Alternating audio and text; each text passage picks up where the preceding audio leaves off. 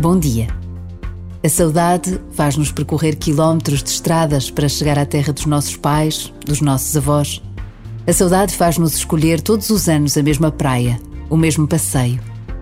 A saudade leva-nos ao encontro da família e dos amigos. Esta palavra tão portuguesa ajuda-nos a viver este tempo de férias, de reencontros para tantos de nós. Mas por vezes basta a pausa de um minuto para percebermos que não é assim para todos. Rezar por quem não tem férias nem reencontros marcados é levar Deus aos outros.